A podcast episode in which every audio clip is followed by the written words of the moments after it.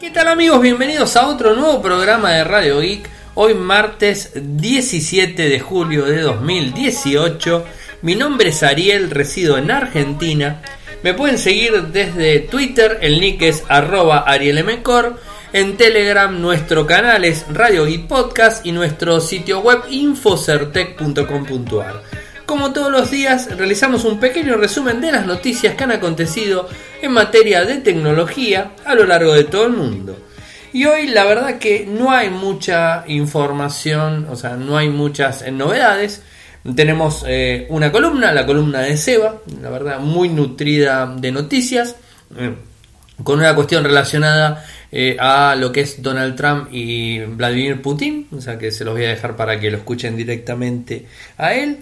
Eh, también eh, relacionado a Amazon, o sea, esto Amazon Prime, que, que anda dando vuelta, el Prime Day, y, algunas, algunos focos sobre ese punto. Y además recibimos, hacía bastante que no recibíamos, un audio comentario eh, de nuestro amigo que, nos sigue desde Telegram, Maku Sensei, que, varias veces ha enviado comentarios y de hecho muchas veces nos ha avisado de noticias eh, para poder este, publicar. ¿no? Eso la verdad que es muy bueno. Siempre tengan en cuenta que cualquiera, no importa en donde nos estén escuchando, en cualquier momento que lo quieran hacer, pueden enviarnos un audio comentario, como hizo Maku Sensei, eh, hoy lo, lo envió. Y la verdad está bueno porque aclara también un punto que no les voy a comentar, pero habla de Adobe y otra aplicación que Adobe Photoshop justamente sobre lo que había hablado en el día de ayer en Radio Geek y de alguna de alguna manera, bueno, echando un poco de luz eh, a, otras eh, a otras opciones que hay disponibles. Sepan siempre que desde las redes sociales, desde Twitter, desde el correo electrónico, desde Telegram, muchos utilizan Telegram, saben que con mi nick es eh, arroba arielmcor, en Telegram me pueden enviar, se pueden contactar sin ningún tipo de problemas. Eh, trato de contestarles a todo el mundo de forma rápida, a veces no tan rápida porque bueno, son muchas cosas las que a veces estoy realizando, pero lo intento, al menos lo intento y bueno, acá tenemos un caso. Y si quieren enviar un audio comentario, la verdad que a mí me encanta, eh, porque eh, tener diferentes voces dentro de Radio I creo que lo hace mucho, eh, mucho mejor al, programa, ¿no? Es algo, es algo interesante, ¿no? Y, digamos, el ida y vuelta entre las, las personas creo que es, que es bueno. pueden estar en digamos, conformes eh, con lo que vengo haciendo, pueden este, estar en desacuerdo con algo que dije, no hay ningún problema. Eh, siempre en, digamos, con el respeto que, las personas se deben, eh, pueden enviar el comentario eh, diciendo que están, eh, que me equivoqué en algo, lo que fuera, o de repente que les parece otra cosa, o que la opinión que, yo he brindado no les interesó, y bueno, pueden hacerlo sin ningún tipo de problema. Sepan que están siempre ahí abiertos y yo no censuro a nadie excepto que sean insultos. ese es el, el, único tema.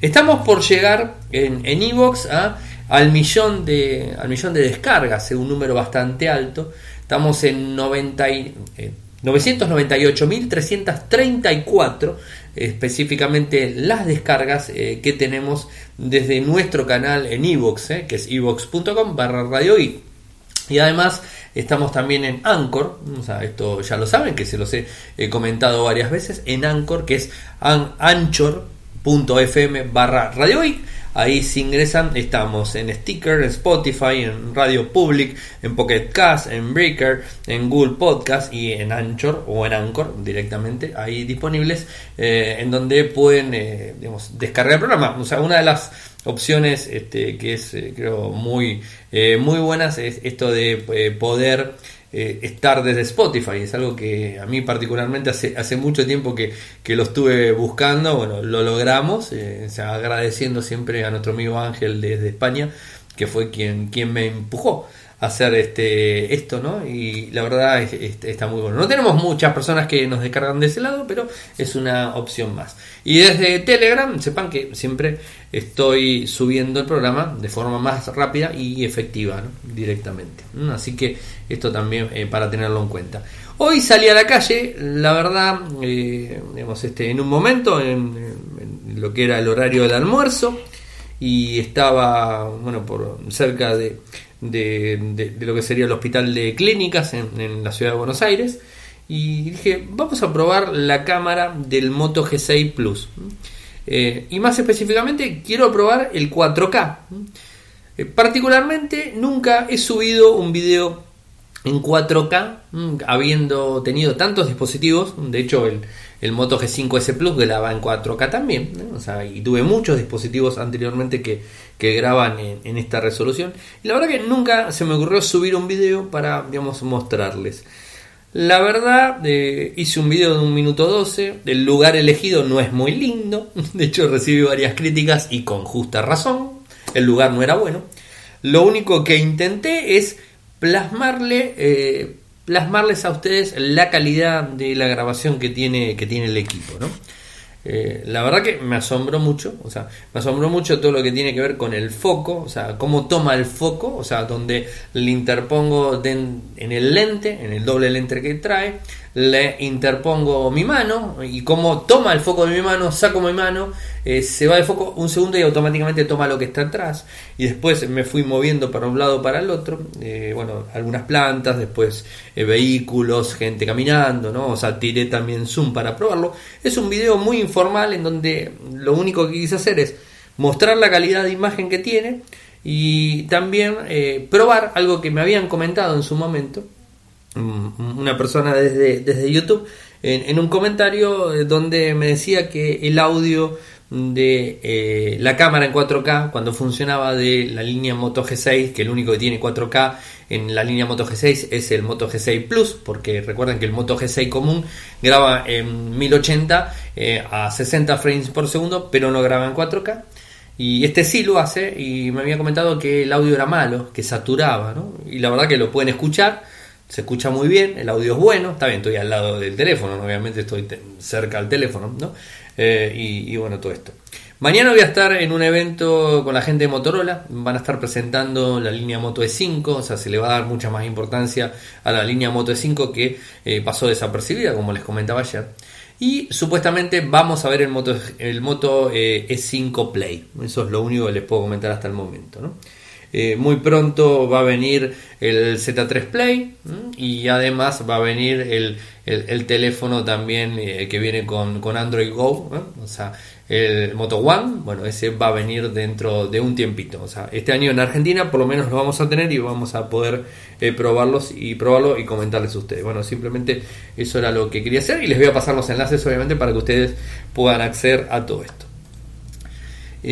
temprano, en, el día de, jueves, o sea, madrugada, mm, aquí en Argentina, me encontré con una, imagen que, después este, dio más a, más a comentarios eh, y que además después se filtraron imágenes este, de forma, digamos, las clásicas, las formas eh, eh, que, conocemos vía Twitter con varios usuarios, ¿no? que Belix, que es el clásico que filtra imágenes de lo que sería el Note 9. Pero la imagen que, se vio a la madrugada, horario argentina, eh, fue la del CEO de Samsung, DJ Co, en donde muestra el Note 9, o sea, está utilizando el Note 9, está sentado en una mesa con una señorita al lado, y, bueno, está utilizando su, smartphone. Se toma, eh, digamos, la foto, y de la misma se desprende, bueno, algunas cosas puntuales donde podemos ver que eh, si ampliamos la imagen, que de hecho eh, lo que hice fue poner la imagen original y después agarré el recorte de la imagen donde es el teléfono y la amplié y donde podemos ver que, tiene una cámara más grande, o sea, de las dos cámaras que trae, una es más grande que la otra. El lector de huellas lo tiene debajo de la cámara, se ve también lo que podría llegar a ser este, eh, digamos, este, la opción láser para poder tomar el foco y ese tipo de cosas, ¿no? O sea, esto es, es un poco lo que se vio temprano a la madrugada, pero no solamente eso, sino después eh, se vio más información eh, relacionada a este dispositivo, se pudo ver más datos, el S Pen con dos botones, o sea, al parecer tiene dos botones más, eh, que no serían los clásicos, ¿no? O sea, es algo, algo raro. Eh, si se fijan, la imagen que se filtró tiene, como les dije, eh, ya la imagen filtrada, no la del CEO, ¿no? O sea, donde vemos una imagen que supuestamente es la oficial y que se condice muy bien a lo que vemos del el que tenía en la mano. ¿no? Tenemos, eh, por un lado, el, lo que sería el, el, sensor, el sensor láser, el flash, un, un, un, ¿cómo es este? Un, no sale la cámara eh, con un mayor tamaño, con un, con digamos este un grosor más grande en cuanto a lo que sería el lente y un lente más chiquitito. Y del lado de abajo nos encontramos con el lector de huellas eh, dactilares eh, que se ve medio ahí. Después este, la misma imagen muestra, como les dije, el SPEM, o sea, con dorado, con, con esos botoncitos que al parecer estamos viendo, ¿no? O sea, dos botoncitos que tiene disponible. Eh, ¿Será verdad? No sé. Eh, no, hay que esperar tanto. O sea, tenemos que esperar hasta el 9. O sea, el 9 de, agosto va a ser la fecha que nos vamos a enterar bien de qué se trata y qué es lo que va a estar disponible, cómo lo van a mostrar y todo eso. Lo que sabemos hasta el momento es que eh, estaríamos hablando de un smartphone que tendría, por ejemplo, confirmado eh, los 6 eh, GB de memoria RAM, eso es una de las cosas que, que al parecer se confirma a nivel mundial. Y parece que en Corea estarían hablando de hasta 8 GB de, de, memoria RAM. Esto lo vemos este, relacionado también con nuestro amigo Eblix, ¿eh? el SPEM, o sea, nos muestra la imagen directamente del SPEM, en donde podemos eh, ver un poquitito más eh, en relación al dispositivo. Interesante, obviamente todo esto es interesante y estaremos detrás tratando de conocer más información al respecto de este dispositivo que realmente está acaparando mucho la atención. Después nos encontramos con un tibio lanzamiento de la gente de MediaTek, empresa china que fabrica microprocesadores. En su momento era el segundo microprocesador más vendido. Recuerden que teníamos eh, la gente de Qualcomm y MediaTek, Qualcomm como gama alta y MediaTek como gama baja, más allá que después fueron saliendo otros, inclusive la gente de Samsung con Exynos, bueno, hubo otros este, microprocesadores, pero eran las dos marcas conocidas, ¿no? Era Intel AMD, una cosa así, para tener en cuenta.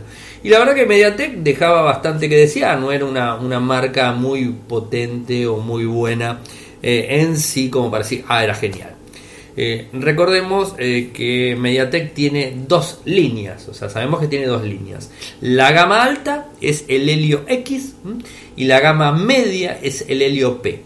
Hasta ahí está bien. Ahora, ¿qué pasa con la gama baja? Bueno, justamente el tibio lanzamiento que les estoy comentando es en la línea baja, que es Helio A.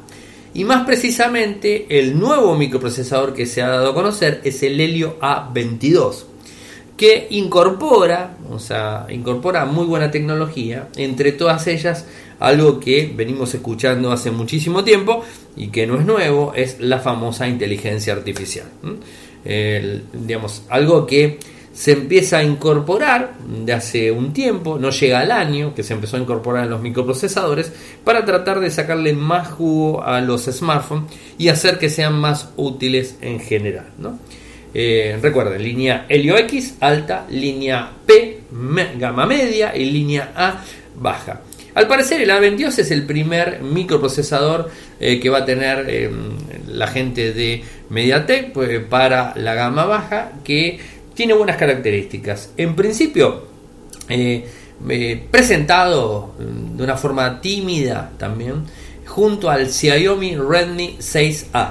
Este es el, el smartphone con el cual está provisto el microprocesador es un chip que, tiene 4 CPU, o sea, 4 núcleos. Es de 12 nanómetros.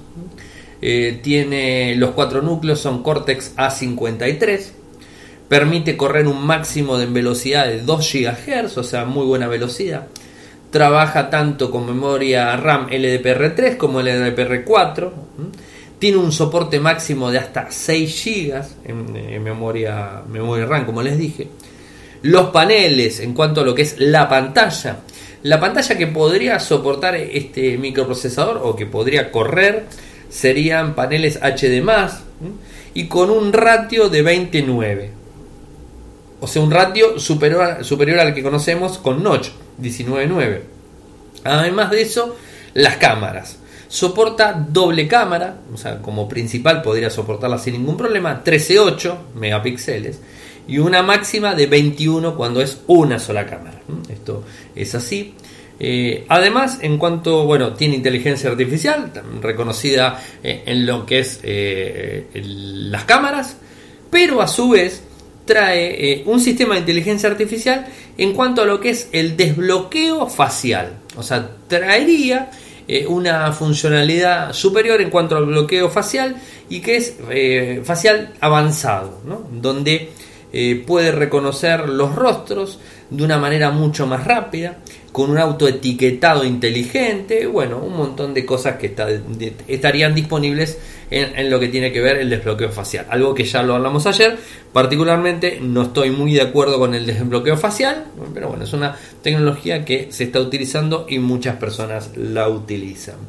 Eh, ¿Qué más? Bluetooth 5.0, o sea, está soportando la nueva, eh, la nueva norma de Bluetooth, Wi-Fi Dual, mm, GPS, bueno, todo este tipo de cosas, FM, 4G, eh, es, algo que no hace falta ni que lo diga, lo va a soportar a una velocidad clásica, ¿no? Y, bueno, es este, está en fase de producción y bueno, al parecer el Redmi 6A de Xiaomi es el primero que lo va a tener disponible. Interesante, o sea, interesante.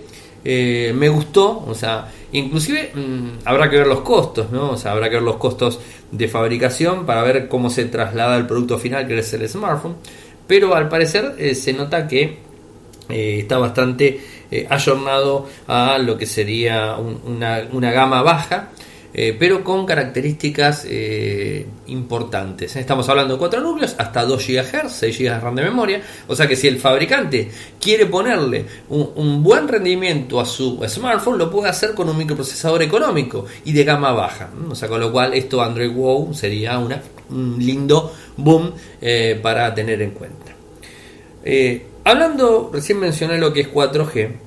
Les cuento que Bryson, compañía de, celulares, de compañía de telco, en definitiva, deja de soportar eh, todo lo que es 3G en Estados Unidos. O sea, Bryson, eh, si mal no lo sé, algunos si no que me lo diga, eh, me, avise. si mal no lo tengo en cuenta, Bryson sería la primera compañía de mm, compañía móvil que dejaría de lado toda la tecnología 3G poniendo a la tecnología 4G como base estándar. O sea, esto es un poco lo que están diciendo.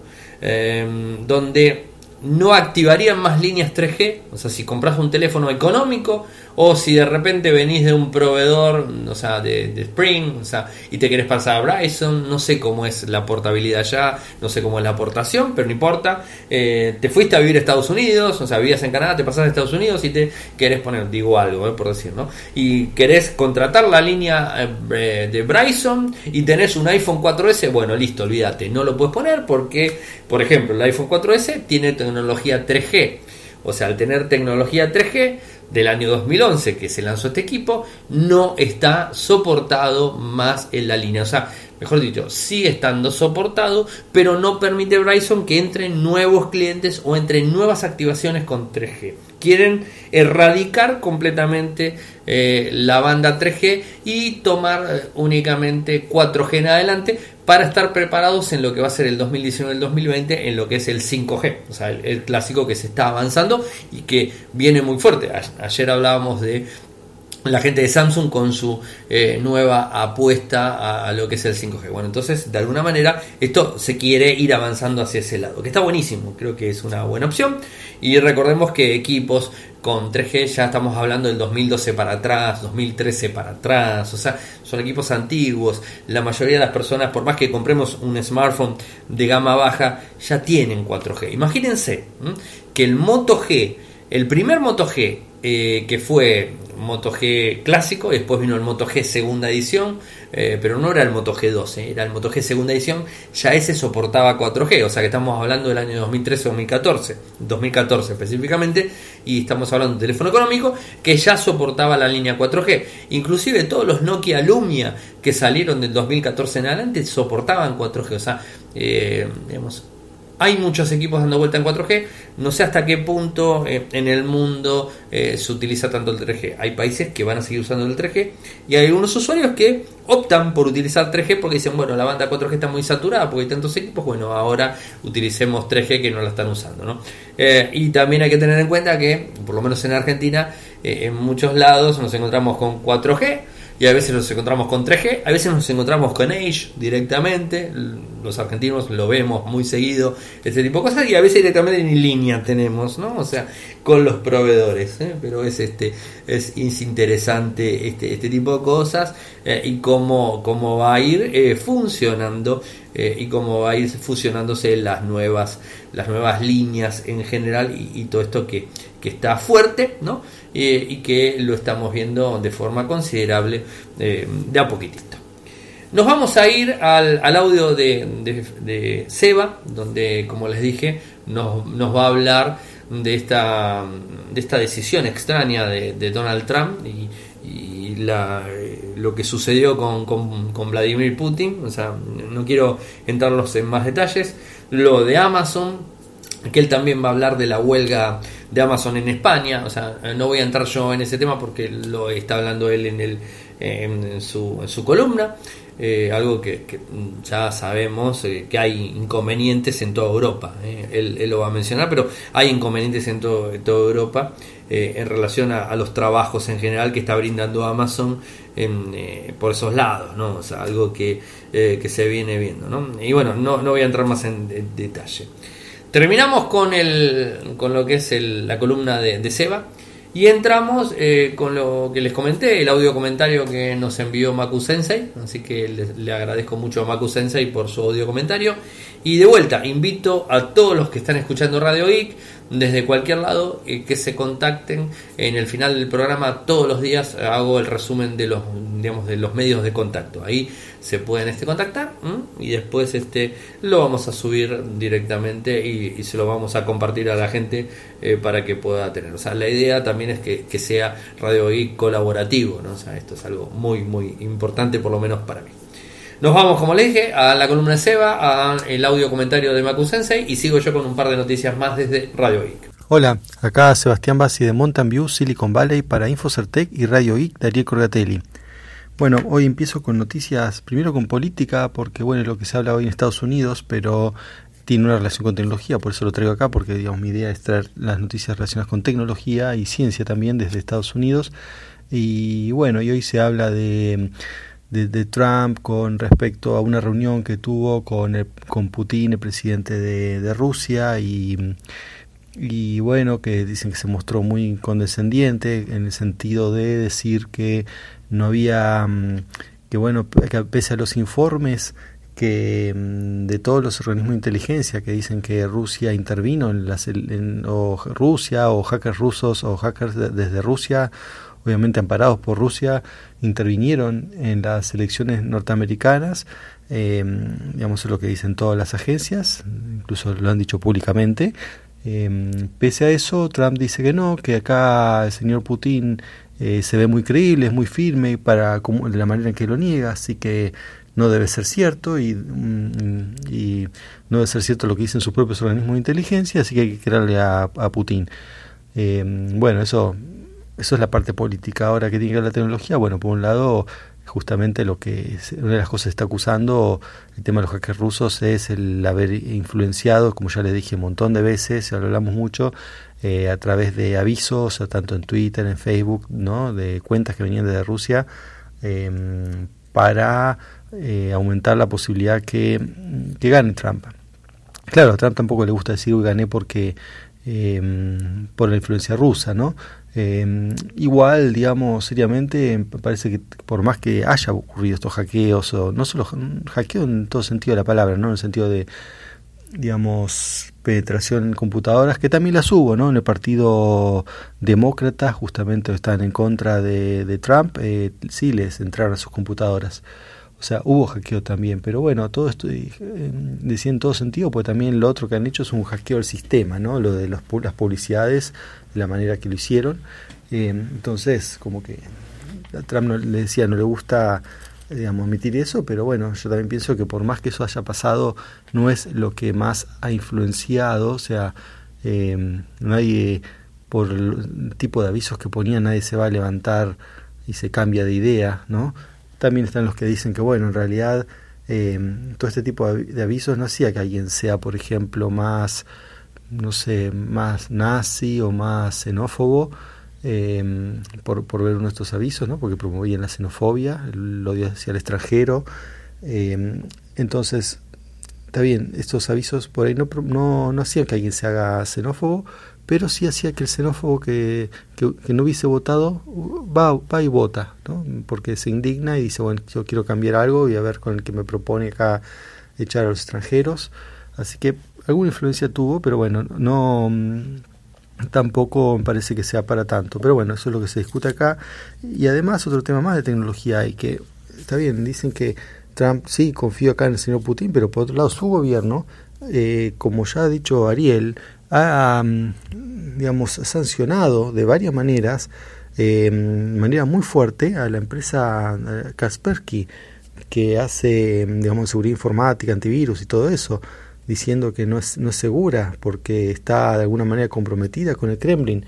Entonces, ¿en qué quedamos? ¿En que confiamos en Putin? ¿no? Porque parece que lo ha afirmado muy enfáticamente, entonces debe tener razón.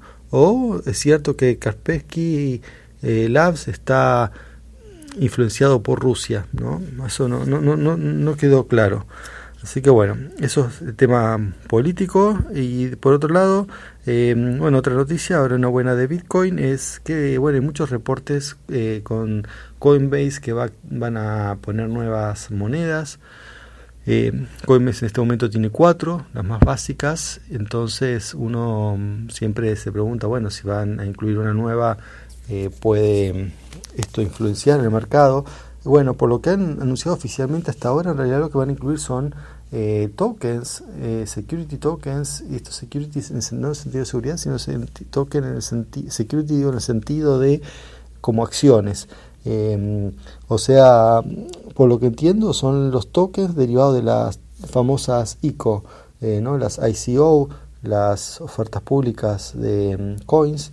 Así que em, esto es importante porque, digamos, el mercado de las ICOs uno qué hace con la ICO una vez que la compra, bueno, la tiene en su billetera y después el sistema le pone, pone algún tipo de, de mm, método para usarla y después hay algunas billeteras y, y después tradearlas se complica. Existen posibilidades, pero ninguna tan fácil como Coinbase. Coinbase, eh, recuerden que Coinbase lo usa eh, cualquiera porque se conecta con los bancos, ¿no? Aparte, bueno, eso es una especie de monopolio, entre comillas, que tiene Coinbase que puede acceder a, los bancos y porque puede estar escrito como prestador de servicios financieros.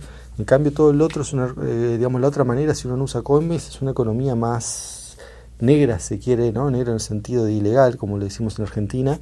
Eh, bueno, Estados Unidos también la black market, donde uno entra comprando eh, Ethereum y desde ahí eh, adquiere estos tokens. Así que bueno, si uno puede, podría, se me ocurre, ¿no? ahora que está Coinbase en el medio, usarlos desde la cuenta bancaria, el digamos, mercado sería más transparente. La cuestión que, bueno, eso ha disparado el precio del Bitcoin y ahora está a 7.300, casi 7.320 dólares. Y bueno, y la otra novedad importante es Amazon, porque yo, como les conté ayer, que fue el día del Prime Day, eh, bueno, yo les conté apenas lo había empezado a usar, pero bueno, es la hora que tenía que grabar, así grabé y no, por eso no, di cuenta de esto que, bueno, de hecho yo vi que algunas fallas, pero las reporté iban a ser algo temporal, pero no, realmente eh, anduvo bastante mal todo el día, hasta el punto que salieron los noticieros acá en Estados Unidos, o sea, como una noticia importante, que la página de Amazon estaba caída.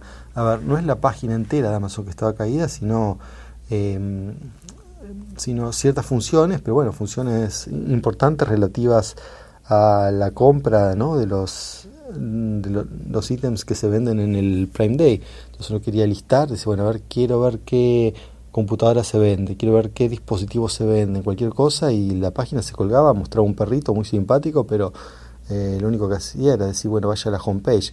Los links a los ítems de manera directa andaban, pero digamos, si uno no tenía el link, no, no, tenía, no, no sabe cómo llegar, porque uno hace la búsqueda y se colgaba, o sea, se colgaba todo de una manera muy extraña. Y bueno, la verdad que para no es una empresa común, Amazon recordemos que es tiene los servicios, digamos, su segundo ingreso acá es Amazon Web Service, o sea que es son proveedores de hosting, no solo hosting, sino bueno, todo el servicio relacionado con hosting, pero básicamente hosting. Eh, entonces, cuando una empresa necesita demanda, eh, digo, tiene que afrontar una gran demanda y necesita entonces tener eh, servidores, lo que hace es contratar a Amazon. Entonces, uno confía en Amazon, muy de vez en cuando se cae, tiene problemas, ¿no? Pero ahora que justo tengo un problema por la capacidad, ¿no? La misma empresa que ofrece servicio es es malo, francamente, eh, es muy mala propaganda y encima se le suma lo que ha pasado en Europa estos días, eh, donde se anunció tanto un boicot como una huelga. Eh, por, bueno, se quejan que los salarios y las condiciones de trabajo son malas en los depósitos de, mm, de esta empresa, tanto en España como en Alemania, donde, bueno, si uno escucha a los huelguistas, un montón de gente, miles de personas no han ido a trabajar, según la empresa son solo cientos, eh, no sé cuál es la verdad, según la empresa las condiciones laborales son competitivas, según los trabajadores no.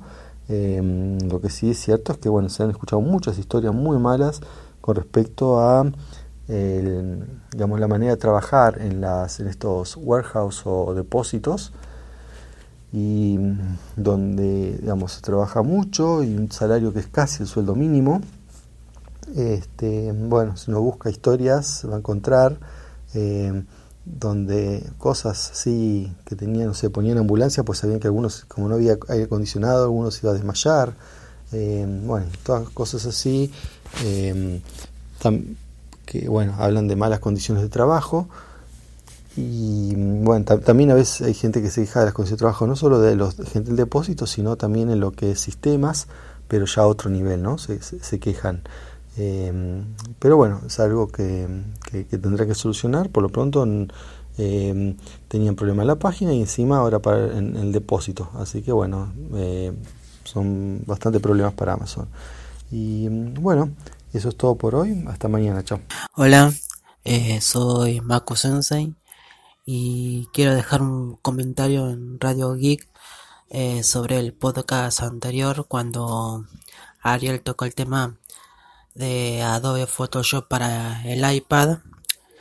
Yo le escribí por Telegram comentándole que antes de esa noticia eh, un software eh, que se está volviendo bastante popular eh, sobre diseño gráfico, Affinity, sacó hace pocos días o casi una semana su propia aplicación para el iPad y que actualmente es un software que está compitiendo bastante fuerte eh, con respecto al diseño gráfico ya que cuenta con dos aplicaciones para escritorio sea para Windows para Mac ahora para el iPad que son Affinity Design lo más cercano a un Draw, o sea, para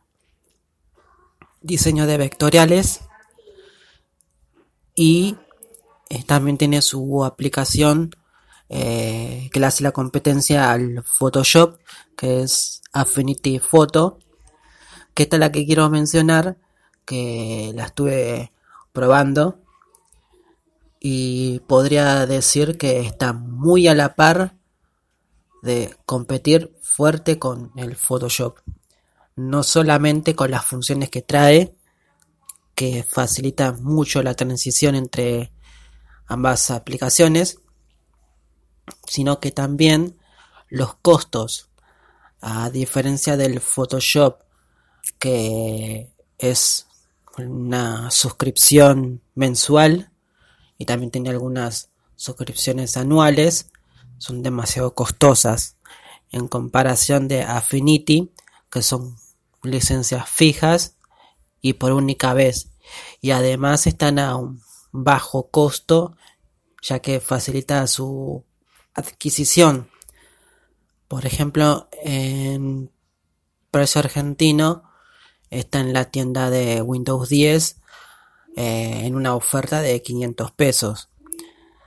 Es bastante económico en comparación de estar pagando miles de dólares en una licencia mensual más digo premium o suscripción del Photoshop.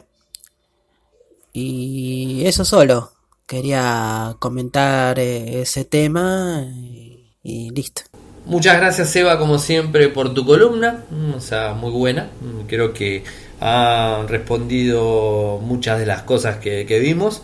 La política hay veces es bastante complicada y como bien lo dice Seba en, en la columna, cuando la política toca algo que tenga que ver con tecnología, eh, creo que, es bueno.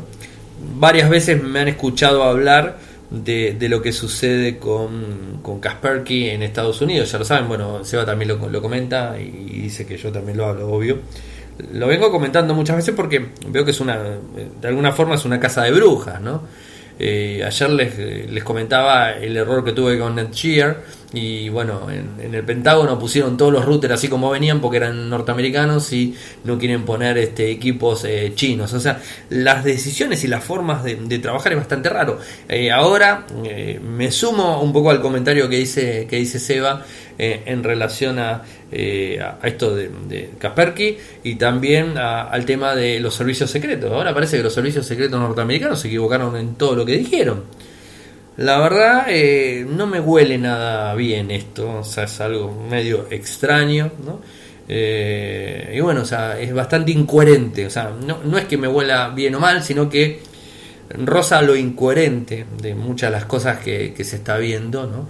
y que están manejando. Bueno, es, lo que hay y simplemente era, era para aportar algo más ahí. Y lo de Amazon, y es lamentable, si, si todo lo que se dice, o sea, no puedo decir, me encantaría, me encantaría sin dar nombres, o sea, estaría bueno, si alguien que trabaja en Amazon España, en Amazon Alemania calculo que no, pero si alguien que trabaja en Amazon España sin dar su nombre, o sea, solamente diciendo su nombre de pila si quiere y si no le importa, eh, que nos envíe un audio y que nos cuente algo de lo que sucede en España. Nos escucha mucha gente de España, o sea, por suerte, en toda Latinoamérica, pero en España también. Y está, bueno poder eh, escucharlos a, ellos, que, son los en primera persona, que nos puedan contar qué es lo que está sucediendo ahí eh, sin ánimo de, eh, digamos, de, agarrar y, poder, este, no sé, decir, bueno, tal persona, no. Inclusive si no quieren mandar un audio, la persona que trabaja en Amazon y quiere mandar un correo electrónico, lo manda tiene eh, mi total este eh, mi total palabra de que no voy a mencionar su nombre, no voy a mencionar el correo electrónico, no voy a mencionar de dónde vino, sí, solamente bueno, de Amazon España, obvio, ¿no? Eh, nada más que eso, y voy a comentar lo que puedo comentar, lo que me dice que puedo comentar, y, digamos, este, sin digamos, complicarle la existencia laboral a nadie. La idea justamente es eso, es no complicarle la asistencia laboral a nadie, pero realmente contar de primera mano qué es lo que, es lo que está sucediendo en Amazon y en esos depósitos de Amazon que al parecer las condiciones son infrahumanas y los los este, los sueldos o, o sea los salarios que, cobran son bastante bastante bajos eh, y bueno estaría bueno que alguien se anime. O sea animarse significa enviar algo pero quedarse totalmente tranquilo de que de mi correo electrónico o de donde me lo haya enviado no va a salir. Y si me dice Ariel no puedes decir tal cosa no lo digo solamente decir tal que esto y el otro y eso es lo que voy a comentar. Y si me manda un audio quiere decirlo ningún problema no mencione su nombre ni nada ni su puesto ni nada y que bueno que pueda comentarlo. Pero creo que el correo electrónico en este caso puntual sería mucho mejor no o sea ojo yo lo digo, si alguien se anima, porque hay que animarse una cosa de estas, eh, de, contar una, una, situación laboral complicada, ¿no? O sea, este, desde mi lado se pueden quedar más que tranquilos que no voy a mencionar nada, eh, es, este, es informar solamente, es informar eh, y nada más que eso. Che, y una buena noticia que nos viene de The Verge, en donde al parecer Microsoft está trabajando con Skype para poder grabar las llamadas. Eso está buenísimo. Y al parecer eh, es mejor de lo, que, de lo que creía cuando empecé a leer la noticia en sí. en donde no es que vamos a necesitar eh, eh, la aplicación de Windows, la aplicación oficial de Windows 10, no, no vamos a necesitar la aplicación oficial de Windows 10. Vamos a poder utilizar la aplicación de Windows 10, vamos a poder utilizar la aplicación de Linux, la aplicación de Mac, de Android, de iOS. ¿Y por qué? Porque va a utilizar un sistema de grabación basado en la nube, completamente basado en la nube. Eh, y tan pronto empezamos a grabar, inclusive a, las otras personas les va a avisar de que están siendo grabadas. Está bueno, ¿no? Creo que es una buena opción. Durante muchísimo tiempo, yo la verdad que dije basta, no lo quiero usar más. Eh, porque la verdad, el, digamos, utilizar una aplicación, o sea, utilizar Skype en Linux inclusive, con todos los vaivenes que tuvimos, o sea, ustedes saben que hace más de 10 años, casi 15, que no utilizo Windows, o sea, como sistema operativo. Utilizo Linux en varias en varias varios sabores de Linux, pero Linux. Eh, y bueno, hace un tiempo que estoy utilizando Chrome, más allá de Android, ¿no? Eh, pero ¿qué sucede? Cuando utilizo Linux, tenía que utilizar, eh, me pedían una entrevista y no querían hacerlo por, eh, por, por, por, lo que sería Hangout o, lo que era YouTube Live, o ahora mismo lo que hacer, lo tengo que hacer por Skype. Entonces, cuando lo tengo que hacer por Skype, tengo que recurrir a aplicaciones de terceros para poder qué? Para poder capturar el audio, o sea, poder estar capturando el audio.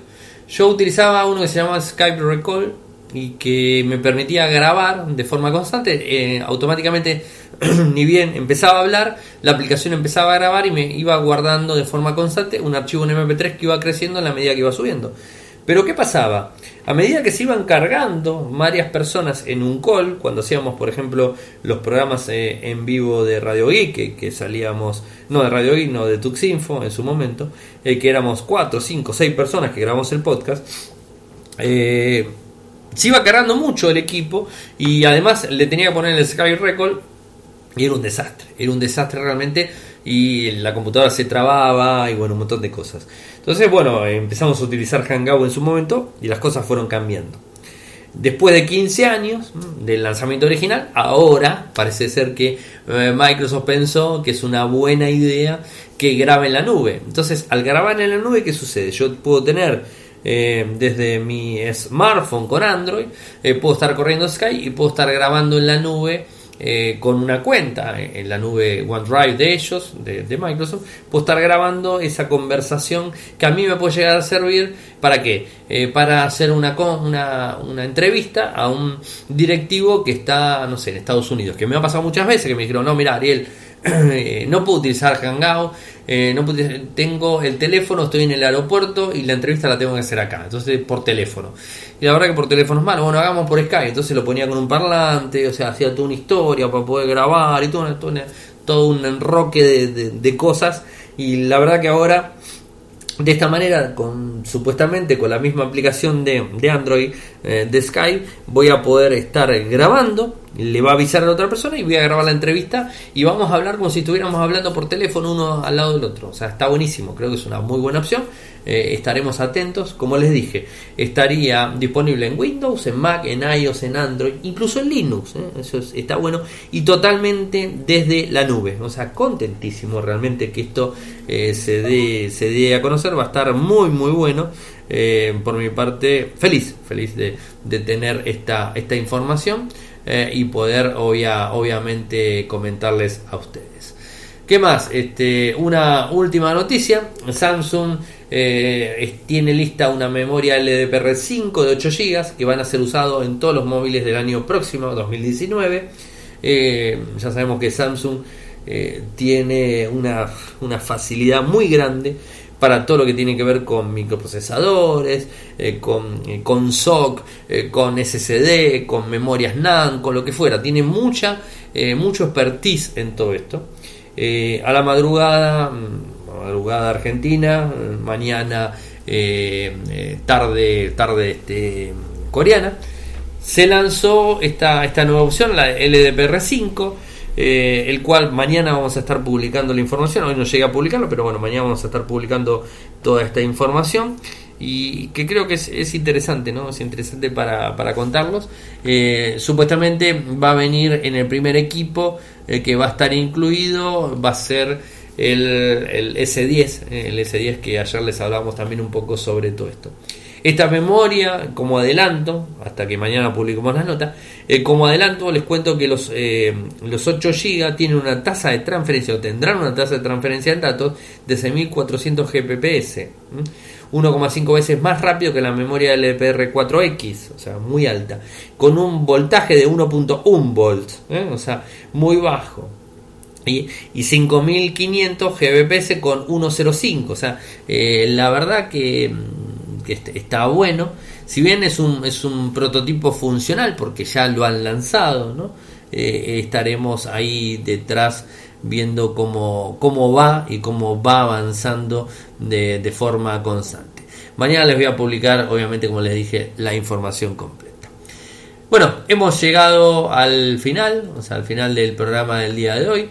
Eh, como les dije, saben que pueden conectarse conmigo desde, eh, desde Twitter. El nick es arroba arielmcor. En Instagram es arroba arielmcor. Eh, en Telegram mi usuario es arroba arielmcor. Lo que sería el canal dentro de, Telegram es Radio y Podcast. Mi correo electrónico personal arielmcor.gmail.com y nuestro sitio web infocertec.com.ar.